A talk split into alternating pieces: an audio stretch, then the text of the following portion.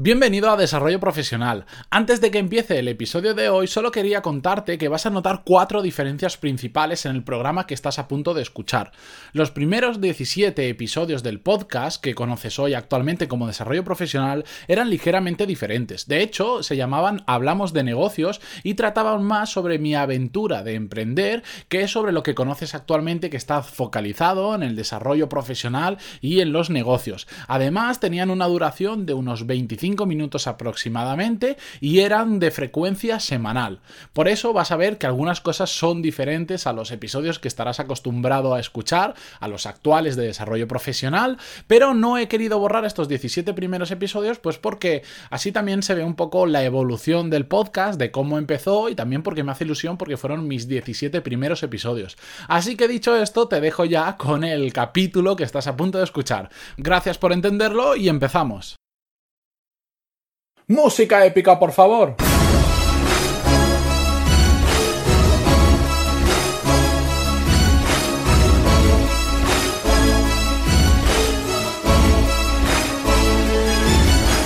Muy buenos días a todos y bienvenidos al cuarto episodio de Hablamos de negocios. Soy Matías Pantaloni y a través de este podcast comparto todo lo que aprendo en el camino hacia mi meta vivir muy bien de mi propia empresa. Y antes de comenzar con el tema de hoy, como no recuerda, dejadme que os recuerde que si os suscribís a este podcast, os comparto por email más o menos una vez a la semana otras cosas que voy aprendiendo y que refuerzan lo que vamos hablando en el podcast. Hoy vamos a hablar de un tema que me ha pedido una persona de la audiencia, que me envió un email, el señor Bosco, un amigo mío, que me dijo, oye, ¿y por qué no hablas sobre si es realmente necesario o no hacer un MBA? Porque tú has hecho uno y, y yo estoy pensando en hacer uno, entonces cuéntanos un poco. Pues voy a hablar porque no solo me lo ha pedido él, sino que ya llevo varios años desde que yo hice un MBA en el que mucha gente me pregunta, pues están interesados en diferentes opciones laborales y un MBA siempre ronda la cabeza de muchos. Y le voy dando mi opinión y creo que va a ser bastante útil que la comparta con vosotros. Eh, antes de nada, es muy importante, para los que no sabéis qué es un MBA, poneros en lugar. Un MBA es un Master in Business Administration, o lo que viene siendo un Master en Administración de Empresas hay mucha gente que lo considera, por decir, el, siguiente paso haber estudiado ADE, una, un ADE comprimido en 500, 800 horas, lo que sea. Bueno, sí, más o menos es un curso preparatorio para, para, dirigir una empresa, para emprender y para muchas otras cosas, pero todo relacionado con el mundo de la empresa, por supuesto. Las preguntas más frecuentes cuando alguien me, me pregunta sobre si hacer un MBA, tengo dos clarísimas. Uno, conocer qué quieres y dos, qué presupuesto tienes. Esas son las dos claves para saber si realmente debes hacer un MBA o no lo debes hacer. La primera, conocer qué quieres. Es muy importante saber hacia dónde quieres que vaya tu carrera, qué es lo que quieres hacer en tu vida profesional, porque hacer un MBA o hacer cualquier máster solo por hacer algo no tiene ningún sentido. De hecho, es un derroche de dinero monumental. Si vosotros queréis dedicaros a administrar una empresa, dirigir una empresa, crearla o, a ocupar un cargo directivo, que no todo tiene por qué ser que sea vuestra, un MBA puede casaros. Si vais a hacer un MBA por hacer algo, porque ahora no tenéis trabajo y entonces para no estar en casa voy a hacer un MBA, ya os digo, la respuesta, ¿me recomiendas hacer un MBA? es no. Otra, la siguiente pregunta, presupuesto. Si no tienes presupuesto, eso que veis por ahí en internet, MBA online, tal, mil euros. No los hagáis, eso es un, un, puro timo. Los MBAs tienen una parte muy importante que es la parte relacional, el networking que se hacen con tus compañeros. Yo personalmente no haría ningún MBA que no fuese presencial. El online, bueno, hay muchísimos cursos online que son muy buenos, a los que os recomendaría que os apuntarais, pero todo lo que yo he visto que se llama MBA online, de verdad, da miedo, hasta las páginas web que lo anuncian dan miedo. Y me da igual de qué escuela profesional o escuela de negocios sean. No los recomiendo para nada. Sabiendo qué presupuestos tenéis, eh, si habéis mirado un poquito, veréis que los MBAs pueden ir desde los 5.000 euros en España, que es lo más barato que yo he llegado a ver, hasta, no sé, te diría el caso del IS, que son 60.000 mm, euros. Pues sí, en esa horquilla estamos. Entonces es muy importante saber hasta qué dinero estáis dispuestos a gastaros o podéis endeudaros o la fórmula que queráis conseguir. Pero mm, ya os digo, si tenéis un presupuesto de 10.000 vais a acotar muchísimo los MBAs que podéis hacer. Si tenéis un presupuesto de 60.000 ya os digo que hay dos o tres que solo vais a mirar eso sin ninguno más. Em, para mí, esas dos preguntas son clave para saber si debes seguir o no. Pero hay una, hay una parte emocional, hay una parte motivacional que es muy importante y es, ¿estás dispuesto a darlo todo cuando hagas un MBA? Porque vamos a ponernos la situación. Te vas a gastar unos 20.000 euros, que es más o menos la media de por donde están los MBAs medianamente buenos. ¿Estás dispuesto a darlo todo? ¿Te vas a estar gastando 20.000 euros probablemente en un año solo por estudiar? Como no lo des todo, es para matarte. O te sobra muchísimo el dinero o es para matarte. Porque los MBAs tienen un consumo de recursos y un consumo de tiempo brutal. De hecho, yo la negativa que le veo a los MBAs y, al final os daré mi, mm, eh, mi opinión sobre si lo volvería a hacer o no, es el coste de oportunidad. Un MBA de unas 800 o 600 horas en un año son muchas horas solo a eso. Y además estarás invirtiendo 15.000, 20.000 euros y 800 horas. Hay un coste de oportunidad brutal porque podrías estar trabajando en otro sitio, podrías estar haciendo otros cursos, podrías estar aprendiendo por tu cuenta, podrías estar haciendo muchas, muchas otras cosas. Por eso digo, si estás dispuesto a meterte en un MBA, dalo todo. Y seguro que alguno ahora me dice, ah, sí, eso es muy bonito, pero ¿qué significa mm, darlo todo en un MBA? Darlo todo en un MBA es ser el pesado de clase que cada cosa que no sabe lo pregunta. Tampoco vamos a preguntar. Lo que ya sabes no lo preguntes, pero lo que no sabes, pregúntalo. Tienes una persona a la que tú tienes enfrente que le estás pagando, de hecho, tú le estás pagando a él, él, él es tu proveedor y tú eres su cliente. Pregúntale todo. No puedes salir de esa clase sin tener una pregunta resuelta. De hecho, al principio, lo normal en los MBAs es que la gente sea súper tímida, porque hay unas 15, 20 personas en clase que no se conocen de absolutamente nada y todos tenemos la sensación de la, creencia popular de que preguntar en clase es ser tonto porque no lo sabes. Y la realidad es que la mayoría de los que están sentados ahí no tienen ni idea igual de lo que el profesor está hablando, pero como nadie se atreve a levantar la mano y parecer un tonto, nadie la levanta y parece que todos saben. ¿Y qué pasa? Que termina la clase y nadie se ha enterado de nada. O os habéis quedado con el 50% de lo que ha dicho el profesor. Y yo lo siento, pero si estoy pagándole una pasta a la hora a ese profesor, quiero saber el 100% de lo que me ha preguntado.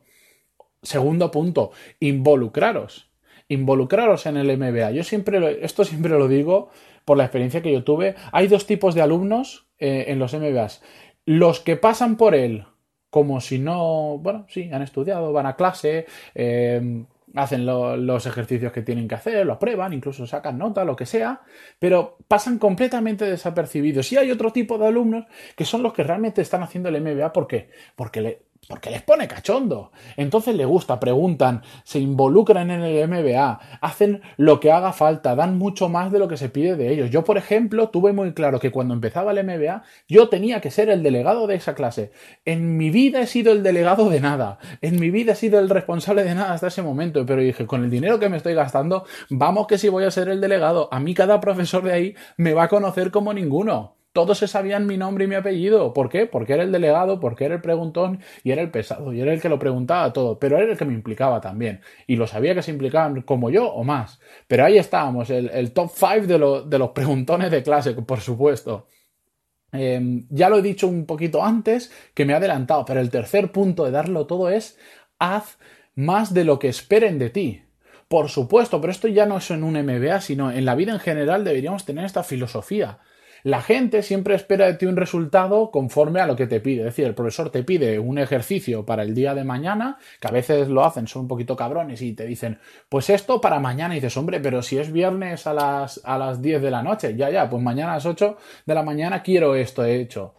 Ellos esperan que tú lo hagas. Bien, un alumno normal, pues, pues se pasaría unas cuantas horas por la noche sin dormir y lo llevaría. Tienes que hacer algo más. Algo que el profesor diga, ostras, mira, todos esto lo han hecho, pero ese ese es un crack. Ese no solo que lo ha hecho, sino que me lo ha traído a presentar en gráficos, ha estado buscando no sé qué, me ha presentado esto. Ese tío es un crack. Pues eso es lo que hay que hacer en el 100% del MBA. Darles a los profesores, enseñarles más de lo que esperan de ti. Si ellos esperan simplemente que presentes un trabajo, presenta un super trabajo, presenta la hostia, hazle lo que haga falta. Yo eso con mis compañeros lo teníamos clarísimo, que una parte es el trabajo, la parte, el contenido del trabajo, que tiene que estar bien, por supuesto, tiene que estar muy bien, de hecho, pero otra parte muy importante era la presentación.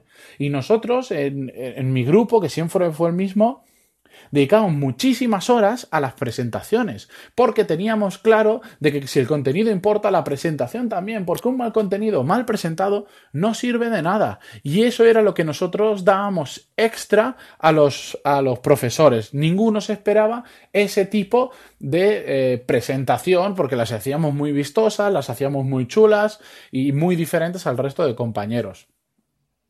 En una MBA, por supuesto, cómo pasas es importante. El networking que hagas lo es casi más. Vas a estar ahí con 15 o 20 personas, en general muy interesadas por el mundo de los negocios. Y por supuesto, eh, compañeros que van a estar durante muchísimas horas contigo y que vas a compartir muchísimas experiencias y que vienen de campos probablemente muy diferentes al tuyo de los que puedes aprender mucho de ellos. Tienes que crear relaciones de verdad con tus compañeros, no simplemente gente que cuando vas a clase te saludas, hola, ¿qué tal? Hablas en los descansos porque no tienes otra persona con la que hablar. No, no. Crear relaciones de verdad. Evidentemente con los 15, 20 no vas a crear relaciones porque siempre tienes más afinidad con alguien. Pero con esa gente que, con el núcleo duro que yo le llamo del MBA, con los que son como tú, que lo dan todo, que quieren más, que han ido realmente para aprender, que no van ahí para sacarse un título, van ahí para realmente aprender, con esos tienes que crear relaciones sinceras de, de amistad, porque además te las vas a llevar para toda la vida y aportan muchísimo. Em, otro tema muy importante, que es que me lío. Otro tema muy importante, y eso que lo tengo escrito delante, tengo un pequeño guion para no dejarme ningún tema y, no ir saltando de un sitio a otro. Y aún así se me va. Bueno, cada minuto, cada minuto cuenta. ¿A qué me refiero? Os lo voy a poner como un ejemplo. Yo esto un día, yo lo había hecho en mi casa, había hecho los cálculos y no, nunca decía nada. Hasta que un día eh, un profesor eh, le encantaba hacer descansos de medias horas. No me acuerdo si íbamos cuatro o cinco horas a clase y hacía, hacía dos descansos y cada descanso de media hora.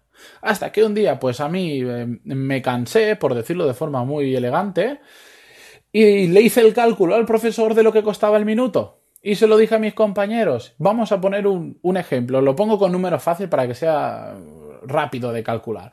Pongamos que hacemos un MBA de 15.000 euros. Ese MBA son 500 horas. Estamos hablando de un precio y una duración media, ¿vale? Si hacemos la división, estamos hablando de que cada minuto de clase nos está costando 50 céntimos. Por lo tanto, un descanso de 30 minutos nos está quitando 15 euros del bolsillo. 15 euros del bolsillo. Este profesor hacía dos descansos por clase.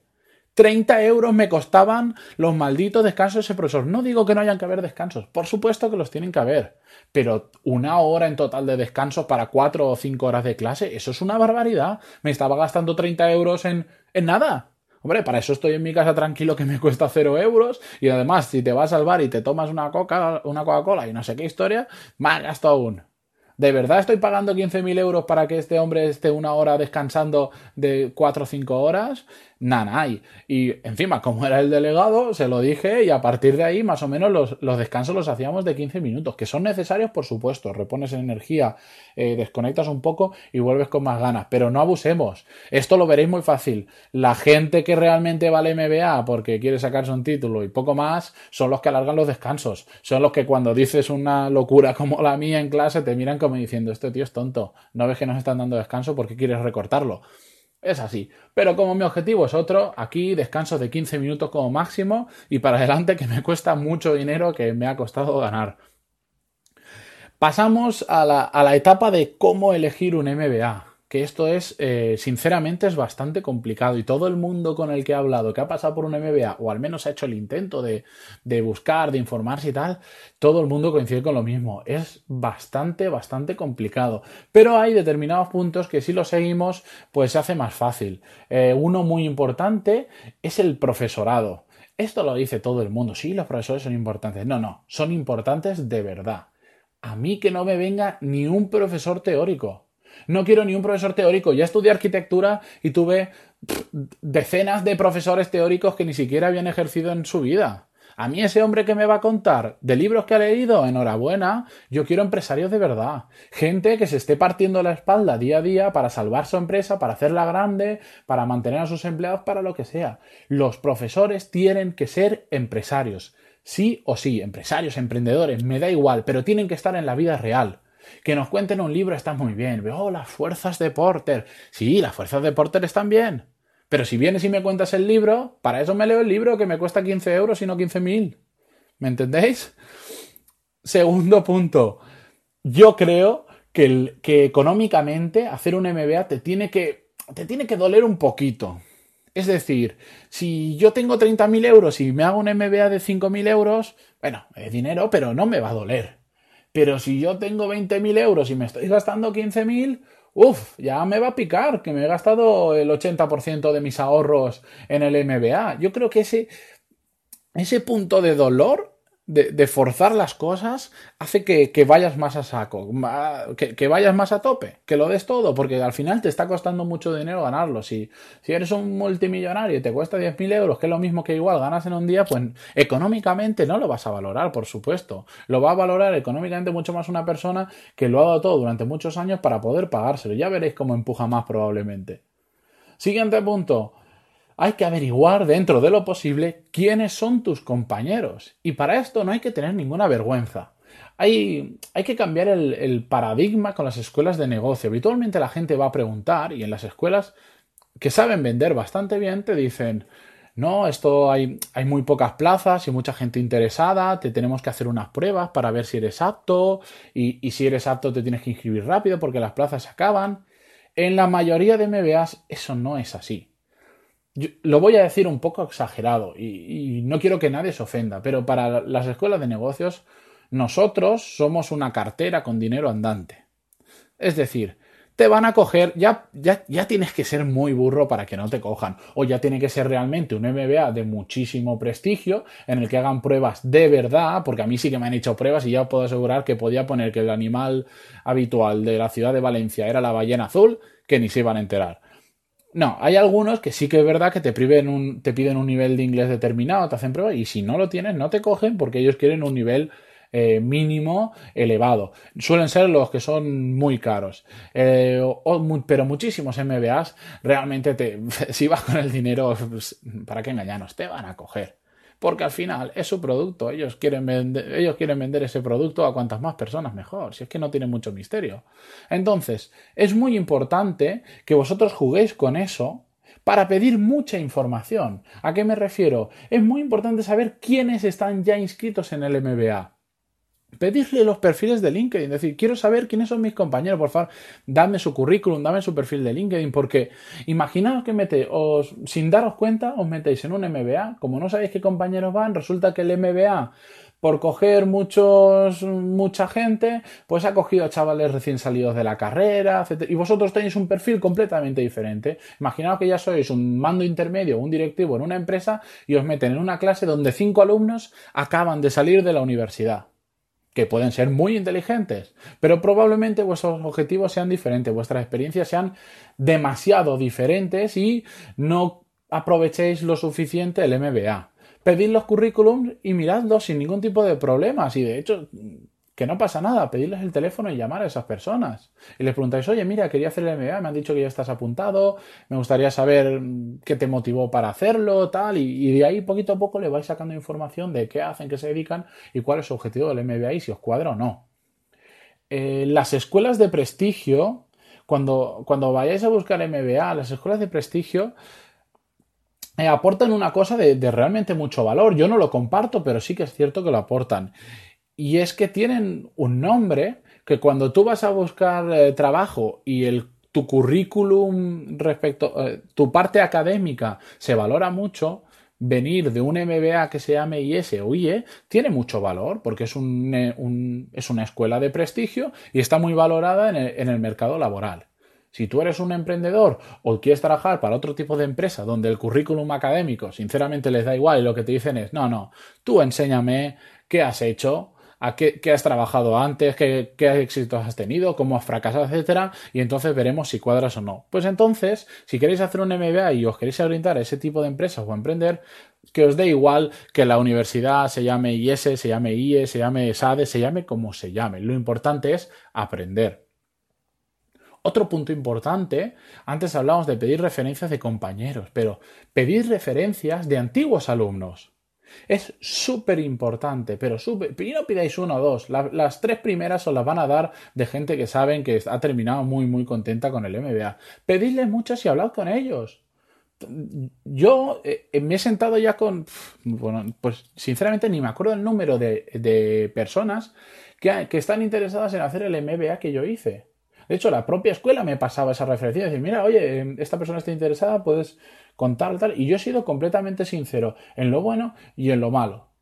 Y no pasa nada. Pedid muchas referencias, eh, palpad eh, la realidad ese MBA, porque los que os puedan contar los directores del MBA, de lo que sea, no, no es el 100% de la realidad, es su visión y encima ellos están vendiendo un producto, entonces nunca van a ser objetivos. Por supuesto, como os decía antes, eh, podéis negociar el precio, sois carteras, sois carteras andantes. Eh, tú tienes el dinero, tú mandas. No os dejéis engañar con esto de no, hay muy poquitas plazas, esto es para gente muy. para altos directivos, tal. Ah, sí, eso es que lo he escuchado tantas veces y cogen a todo el mundo. Negociadles. Espera, apurad los plazos. Si un MBA empieza en septiembre, la mejor época para ir a, averiguar todo esto, para negociar el precio, es el mismo septiembre.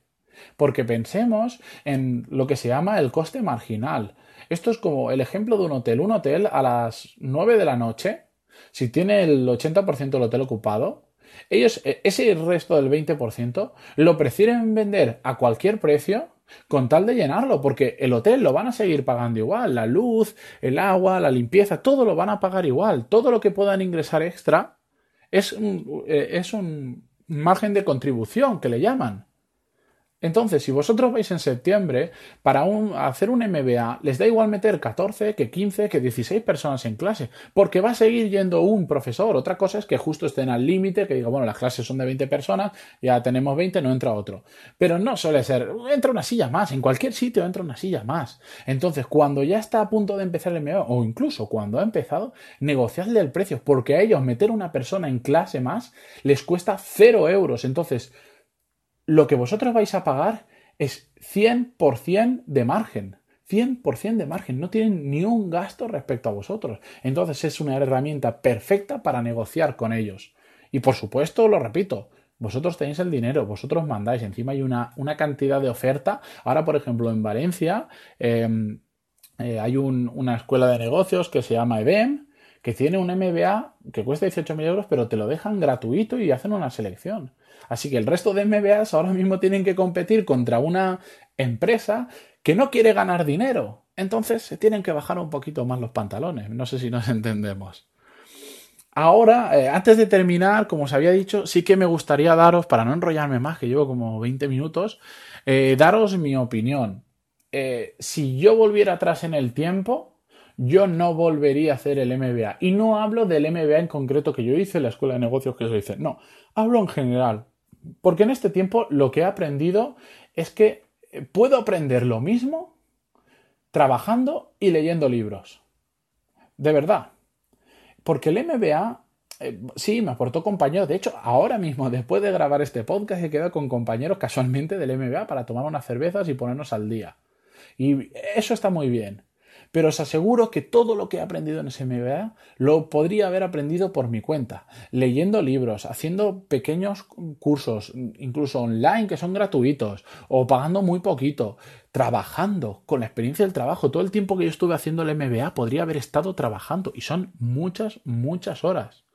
Además, en el MBA hay una cosa que me pasó un poco similar a lo que nos habrá pasado a todos cuando hemos estudiado una carrera en la universidad, y es que habían muchos temas, muchas asignaturas que no eran de mi interés. No, no me interesaban un comino, que probablemente en el futuro algo toque. Sí, pero a mí, ¿para qué me vas a hablar ahora de recursos humanos si yo no quiero ser director de recursos humanos, por ejemplo? Está bien, el conocimiento no ocupa lugar, pero uff, ese conocimiento me ha costado mucho dinero y muchas horas, ¿eh? Además, como intentan hablar de muchos temas, desde estrategia, marketing, recursos humanos, etcétera, etcétera, no profundizan en ninguno porque al final no hay tiempo. Si tú tienes 500 o 800 horas de un MBA y lo tienes que repartir entre 15 temas diferentes, es que sales a muy pocas horas por tema y por supuesto no vas a profundizar. Van a pasar un montón de profesores que sí, más interesantes o menos, pero no estás profundizando en ningún tema y probablemente el tema que más te guste sea el que se salte más rápido. Suele ser, eh, no, no sé por qué suele ser así, pero bueno.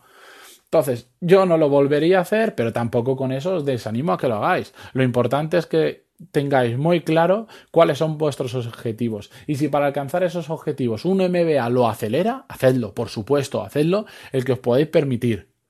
Pero si realmente un MBA no os acerca a vuestros objetivos, no lo hagáis. Ahorraros ese dinero, gastároslo en otra cosa mejor gastada, porque yo de verdad un MBA casi no lo considero ni una inversión. Antes de marcharme, os repito eh, que cada semana os envío un email con, bueno, con extras de lo que hablamos en este podcast y cosas que voy aprendiendo y que de hecho me alegra que mucha gente me esté respondiendo a esos emails porque significa que son útiles y me dan recomendaciones, eh, me cuentan sobre las reflexiones que hago en el email o me incluso me proponen temas para hablar. Este tema ya lo he dicho, es un tema que me propusieron eh, un amigo mío a través de, de recibir el email semanal. Me dijo, oye, eso está bien, pero ¿por qué no hablas de esto? Pues mira, aquí está el podcast. ¿Vale? Así que un poquito más abajo os podéis suscribir. Y por supuesto, Muchas gracias si me dejáis una valoración en iTunes de 5 estrellas o si vais a Evox, perdón, que es un gestor de podcast fenomenal que yo lo uso a diario y ahí me dejáis un comentario o un me gusta. Eso a mí me ayuda muchísimo porque me ayuda a que más gente me conozca y a vosotros no os cuesta nada y también me podéis escribir por ahí lo que queráis que yo os respondo. Así que hasta la semana que viene, que sinceramente no sé de qué os voy a hablar porque tengo una lista tan larga que tengo que priorizar. Muy buenos días a todos y nos vemos el miércoles de la semana que viene a eso de las 6 de la tarde más o menos. Adiós.